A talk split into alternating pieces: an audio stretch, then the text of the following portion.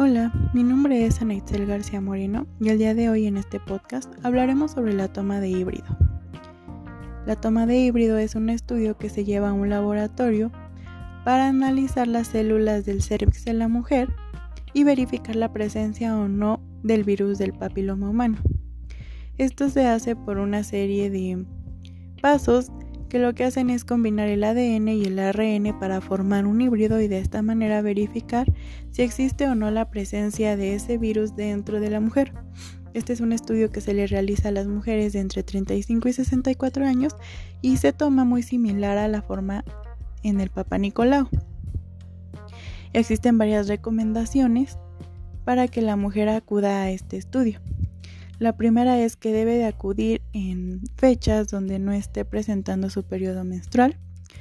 La segunda es no haber tenido relaciones sexuales 24 horas antes del estudio, ya que esto puede alterar el resultado. Y la tercera es no haberse aplicado óvulos o cremas por vía vaginal, al igual que las duchas vaginales 48 horas antes de realizarse ese estudio. Esto con la finalidad de que el resultado sea lo más certero posible y poder dar con un diagnóstico para esa mujer. Como les comentaba, este estudio se realiza eh, de manera similar a la del Papa Nicolau, ya que se le pide a la, a la mujer que se ponga en una posición ginecológica, explicándole el procedimiento a llevar a cabo.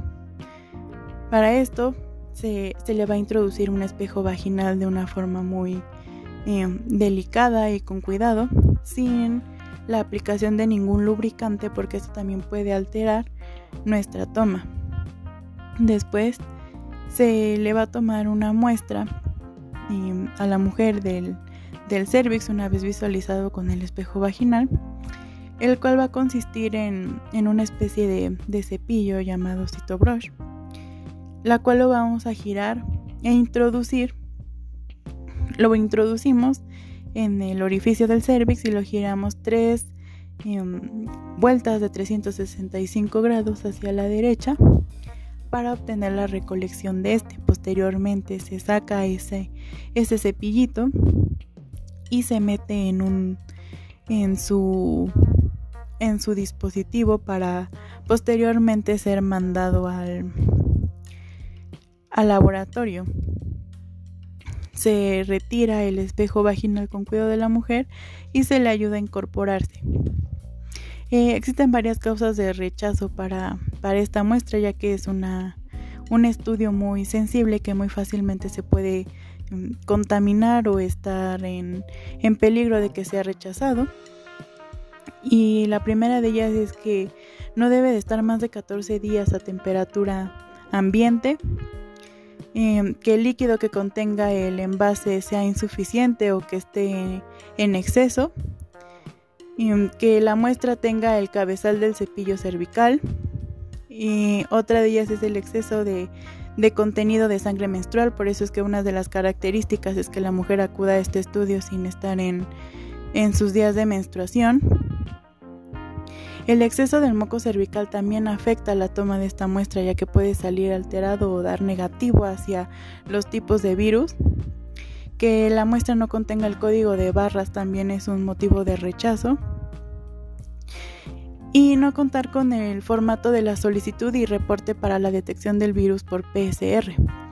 Estos elementos son causa por la que se llega a, a rechazar el, la muestra.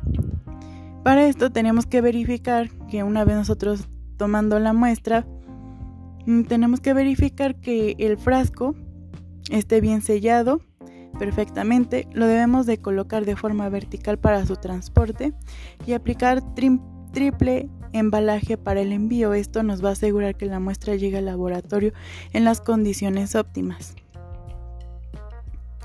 Y pues esto sería todo por parte de la toma de híbrido. Muchas gracias por su atención.